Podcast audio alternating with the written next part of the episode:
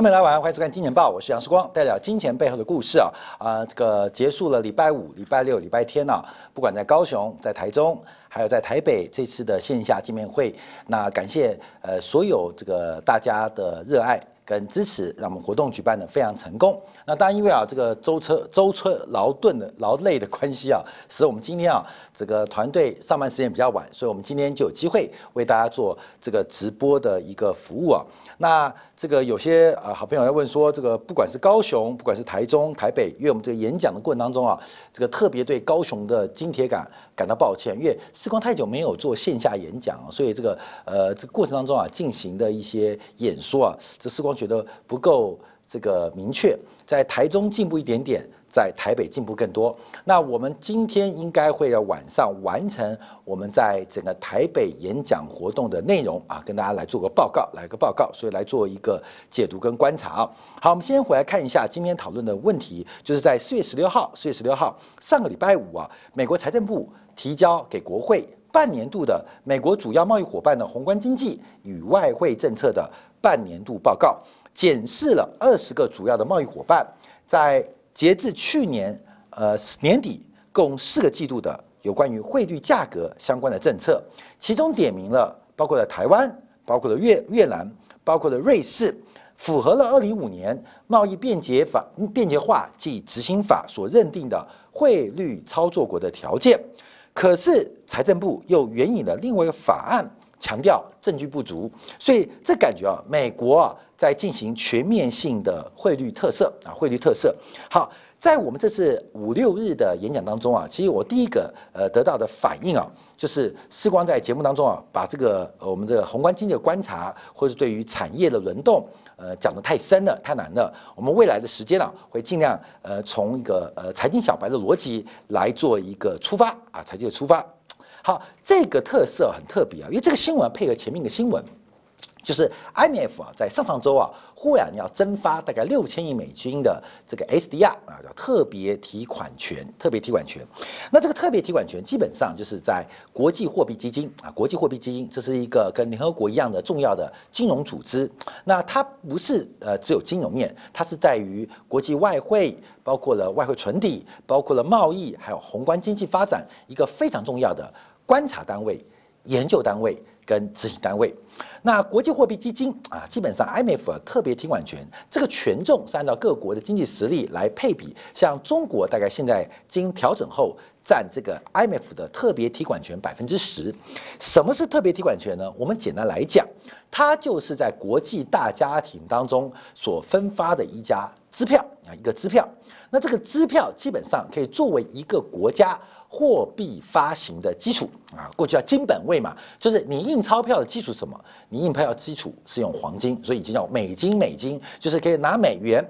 最终有一天可以跟美国政府来兑换黄金。那 SDR 它就有纸黄金的味道。那这个 IMF 这个发行特别提款权，它基本上就是给各个国家、各个经济体一个货币发行的压舱石啊，这个 SDR。为什么先讲这边啊？这个六千美六千亿美元的美美呃六千亿美金的 SDR 超发，基本上是这印钞无中生有。那主要受惠的国家啊，基本上就是新兴跟欠发达国家。那怎么解读呢？在新冠疫情之后，很多国家经济面临困难，包括了外汇存底的流失，像土耳其，像黄金储备不足，很多新兴国家。所以有 SDR 的一个支持跟益助，会使得很多新兴国家。或欠发达国家有了货币扩张或宽松的条件，所以基本上这个发钱啊，就跟拜登的一点九兆的这个经济的救助计划一样啊，对美国所有人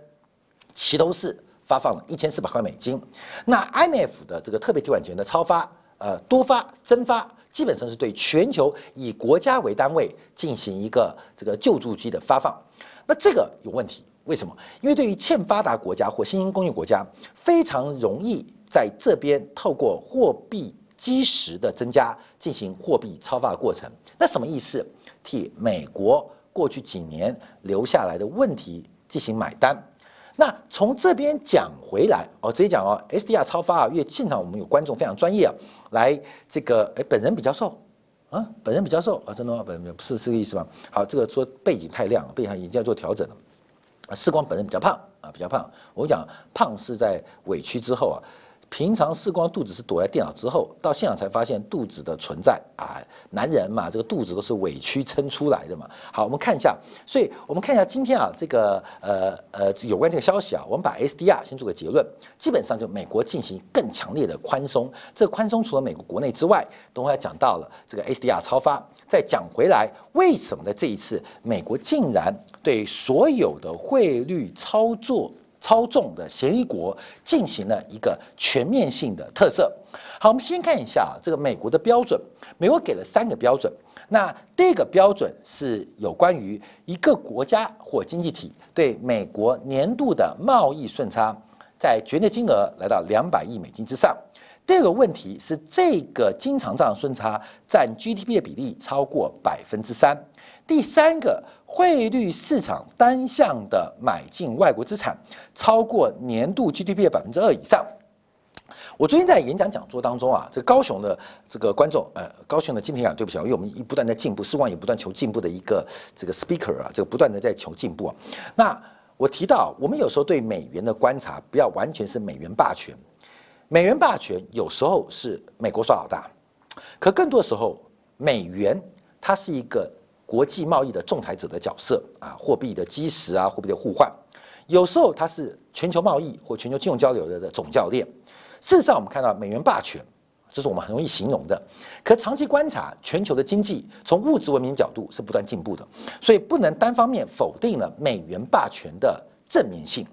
那为什么讲这个？因为这三个指标，我们感觉是美国随便指控个人的。或个别国家或经济的指标，其实这指标是很有道理的。一个国家的经常账顺差过大，代表这个国家必定压缩了内部某些的要素报酬，来创造国际的比较优势。啊，讲白话，今天啊，在国际的这个自由贸易当中啊，假如大家都正常交流、正常交往，就人人都等值，劳动都等价。那理论上，这个国际贸易到最后会平衡，会平衡。那为什么会出现这个贸易账顺差超过 GDP 百分之三？代表这个经济体它可能刻意压低了土地要素的报酬率，就压低土地价格；刻意压低了资本要素的报酬率，刻意压低了利率；刻意压低了劳工的报酬率，劳工薪资。你懂意思吗？一个国家会长期存在这种顺差，一定是一个。不稳定的，一个是一个不应该的，一定是这个国家长期出现了压迫的行为，压迫地主，压迫资本家或压迫劳工，所以这个指标其实我觉得非常佩服美国，经常上顺差长期占 GDP 百分之三，代表这个国家内部的机制有问题，内部就有问题。那我们就看到台湾的年轻人为什么薪资没办法突破啊？现在一个月三万啊，十年前三万，二十年三万，因为整个台湾的经济体就是以压迫劳工取得经济优势的一个条件啊，这是我们可以简单的，有的是压迫土地，有的是压迫资本，或是政府补贴，所以美国给的这个呃这个呃标准啊，其实我觉得像第二条是非常非常棒的，一个国家不可能长期出现经常上顺差，不可能。你看中国在进化嘛，所以中国的经常上顺差比例越来越低，就中国在进步，这是一个很重要逻辑。另外，你不能单向的买进外国资产来抑制本国货币的升值，所以它有三个指标啊，有三个指标，所以基本上名单如下，包括了像新加坡、像瑞士、像台湾地区、印度、越南，分别从干预汇率、经常账跟双边贸易的一个角度做观察，就点名了有几个国家，包括了瑞士。台湾地区跟越南，那为什么今天标题叫做“美国全面特特色”？因为大家知道，瑞士的瑞郎在过去一季是大幅度的贬值，大幅度的贬值，也就是其实瑞士应该仍然是严重的汇率操纵的一个指控名单，可这次瑞士移出了。在上一季度、上一次的汇报那个汇率那个从这个报告当中啊，把移出了。那瑞士都能移出，那其他的国家跟地区当然就被移出。所以美国为什么要特色全球的汇率操作国？这是一个重点哦，这是重点哦。他要做什么？是我刚提到 SDR，美国试图把全球的资产负债表膨胀再膨胀。这个是有三部曲，我在节目当中提到。美国作为一个铸币权的国家啊，这就是美元霸权喽。它第一个是膨胀大家的资产跟负债表，资产负债表我们知道左右是恒等式啊，所以说这个 balance sheet 就是平衡表。所以资产膨胀，负债也膨胀。资产膨胀，负债膨胀之后，负债分成两块，一个是债务融资，一个是权益融资。所以负债当中有分为外部的债权、外部的债务跟内部的债务。在资产负债表不断的膨胀的前提之后，基本上美国常常会快速收缩，快速收缩，让美国的去杠杆完成，而全球遭遇到巨大的资产。的购买力的损失，这是美国的动作，而这个动作正在发生。所以，稍后今天部分我们要观察美元啊，这个美元在今天大跌啊，美元大跌。我们在呃台中、台北的演讲都有补充到，所以我们今天会呃特别从美元角度来做思考，来看看比特币啊等等变化。所以，第一个全球特色会操作国，其实我们观察的是为什么特色？明明这些人都有犯罪啊，有金融犯罪啊，这个汇率操控，可是为什么要搞特色？那更大的原因可能。包括了中美之间啊，这个呃的这个矛盾加大，要拉帮结派。那另外一个就是不断的试图扩张全球各国的资产负债表，为美国下一步的去杠杆跟紧缩做准备。所以两方的啊，包括 SDR 的增增发，还包括了这个汇率操作名单，我们这样做观察。那从 IMF 的汇率估值做观察啊，其实经常这样顺差的一些国家，从泰国、马来西亚。这个新加坡啊、越南呐，包括了包括像德国，现在依靠的欧元呐，都有低估，都有低估，甚至低估超过百分之十。台湾地区因为不是 IMF 的会员国，不在里面，但台湾台币基本上也被大幅的低估，也大幅的低估。好，那我们观察啊，从全球经常账的余额做观察，跟台湾地区的这样余额，就发现台湾的经常账是非常非常的坚固的。那大陆的这个经常账顺差，哎，注意哦，它在过去啊，因为这个在法统经济学当中啊，如何累积第一桶金，除了靠 FDI 对外外国对你的直接投资，另外就是靠国际贸易的这个收支来累积第一桶金。我们看中国的经常账余额其实正在变小。变小，占全球 GDP 比例变低，可是其他国家，包括日本啊，包括了德国啊，包括了像亚洲四小龙，其实长期存在巨大的经常账的顺差余额。所以为什么美国人那么幸福？因为他大量的消费财是由其他国家刻意扭曲了成本，所以为了赚那一点点的美元，扭曲或牺牲。经济体内部应当理当得到的报酬率，而享受到的顺差利益，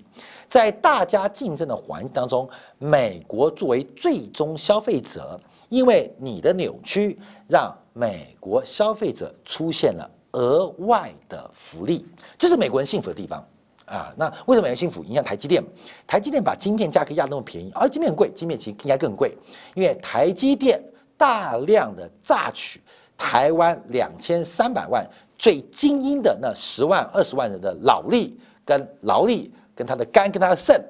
进行了一种价格补贴，所以台积电待遇好，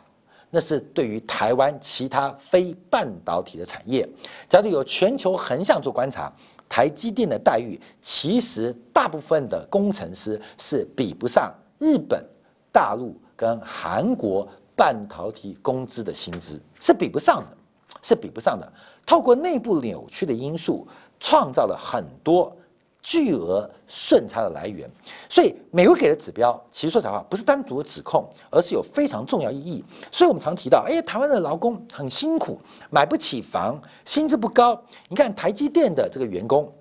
我不客气来讲，买买工厂旁边的房子可以啊，你去台北市买 CBD 新旧区门都没有。其实没有那个能力啊，只能买买自己工业区、工厂附近的房子啊，并不是贬低他们，而是他们被扭曲而不知道啊，而不知道。这有这个马克思的劳动价值的交换论里面都完全的提到，完整提到。可是很可怜啊，台湾老百姓的低薪啊，可能都念到了硕士，念到博士，偏偏没读马克思，他完全不知道他那个呃呃这个小确幸，基本上根本就不是一个幸福。它基本上是压迫之后，资本家对于剥削者、被剥削者一点点的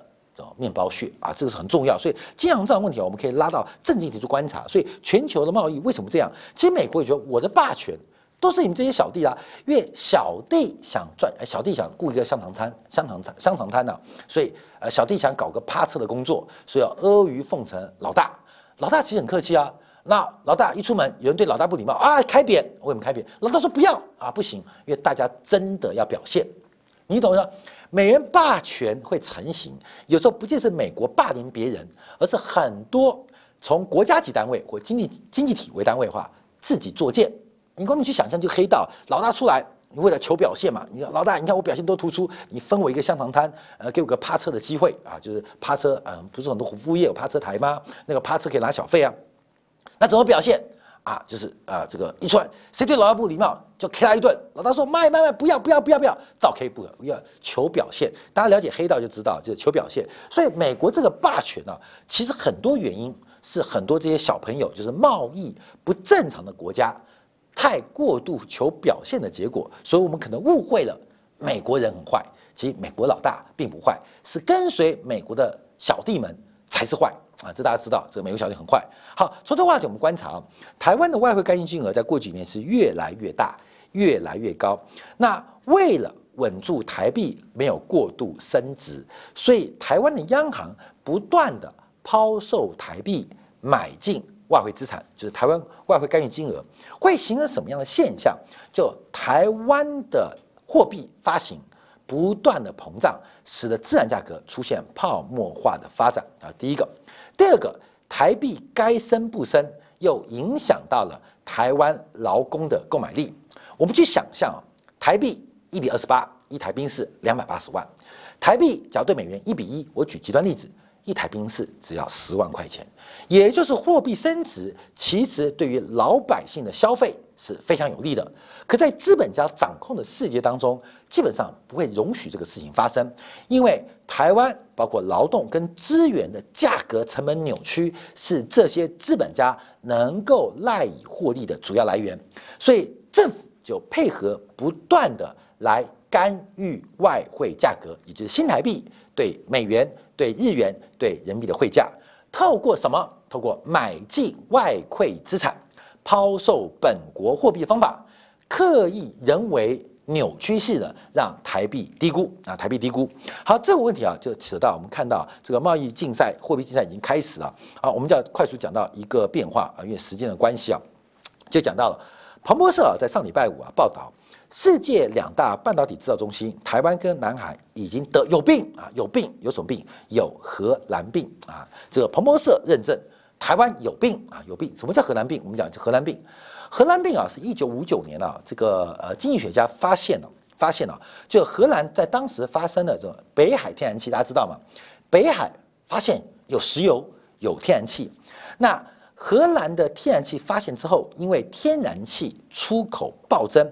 导致荷兰的货币大幅升值啊！荷兰因为能源出口，使得这个大量的呃外汇累积啊，赚了好多外汇。那好多外汇回到荷兰，就导致荷兰的货币大幅度的升值。那因为荷兰货币大幅升值，再加上劳工薪水走高，导致整个荷兰荷兰啊，包括飞利浦的中心啊，很多我们看到这个呃联合利华啊，很多美国荷兰的大型企业啊，纷纷离开荷兰，因为荷兰待不下去了。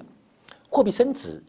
劳工的工资也变高，所以荷兰的制造业以飞利浦为例，就逐步逐步的衰退啊，被迫的转移，所以就出现经济学就定一个名词叫做“荷兰病”，描述的是单一出口产业太强，而且爆炸性增长，导致货币升值，而货币升值之后，影响到其他没有增长的产业在国际贸易的竞争力。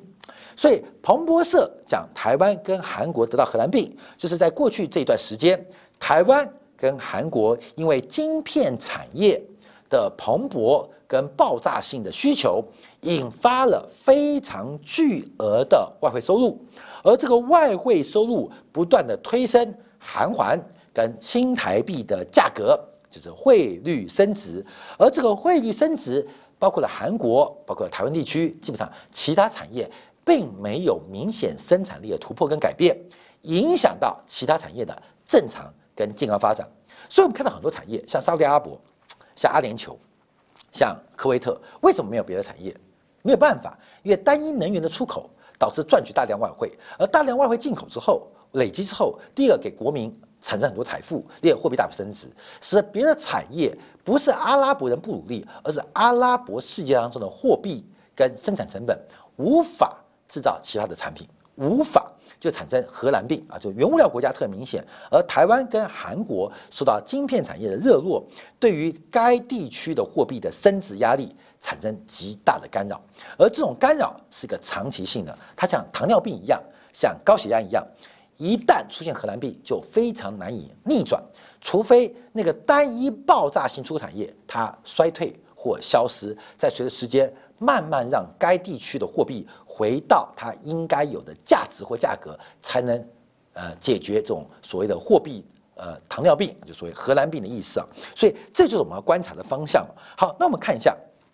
在呃，这也是在这个周末啊，美国 CIA 公布的另外一个数据啊，就讲了台湾的生育率是全球最低，台湾地区啊，包括了香港地区、呃澳门地区，包括了新加坡，包括了南韩，基本上这个成为全球五个生育率最低的一个地区啊，生育最低的地区。好，那我们为什么带这个题目来讲呢？我们主要提到从刚刚从刚刚。美国的汇率操作报告补充了 IMF 增发的 SDR，在看到台湾的荷兰病，我们看到另外一个现象。好，先讲到出生率哦。从出生率跟死亡率这点关系，我们看到台湾的出生死亡率已经出现了一个死亡交叉，也就在去年，台湾的死亡人口已经正式超过出生人口，出现了一个人口负增长的变化。那为什么要讲这个呢？啊，人口结构我们跳过啊，因为时间关系。主要我们要观察，就是人口结构会如何影响利率市场，人口结构会如何影响资本的要求报酬率啊？资本要报酬率就是利率啊，就是真实利率。因为从整个消费周期做观察，整个消费周期观察，我们看到这个收入大于消费，在人口增长的时刻会转为偏向储蓄的状态。在青壮年的时刻，基本上它会进入一个花花储蓄的状态，所以青少年跟老人基本上就是花钱时刻，而中年期会进入一个储蓄的时刻，而这种包括了台湾地区、香港地区、澳门地区，包括了新加坡跟韩国，目前整体的国家正在由中年期迈向老年期发展。啊，正向往老年期发展，所以我们来往下看啊，往下看。所以这个结论呢，人口结构的拐点刚刚好，就像是贷款利率，也就是信贷周期长期的一个拐点啊，长期的一个拐点。所以我们看到，以这个人口结构，不仅是亚洲四小龙，包括了像西方国家、欧洲、像美国，代表了全球的这个信贷利率会被长期、长期的衰退跟减弱。啊，这个是对于净市场发展影响是非常非常大的，包括了美国、英国、法国跟加拿大，似乎整个利率关系、国债利率的报酬都跟人口结构有密切相关、密切相关。好，那利率大幅走低，不是对于金融市场的价格产生非常有利的局面吗？可是我们更需要关心的，为什么会长期的国债利率走低？更多更多的因素是因为需求不足，需求不足会导致资本的报酬率不断的放缓，而资本的报酬率不断放缓，会反映在信贷的成本跟价格当中，而这个反应过程就跟人口结构会有关系。所以，我们看到在面对台湾啊，包括像韩国现在碰到的问题发展，第一个。短期是外部美国不断的膨胀资产负债表，所有人都知道这场泡沫，但这个泡沫到底用什么方式，在什么时间做结束，我们不知道。可看到的更多的，在泡沫即将破灭之前，台湾的结构、台币的结构，还有包括长期的需求，已经发生出了一个警讯。面对的未来跟发展，其实是充满极大的。一个变数跟发展的，所以从这次美国全球特色特色会操纵国，到台湾、韩国有红蓝荷兰病，再从人口结构来观察长期资本报酬率的下滑，人口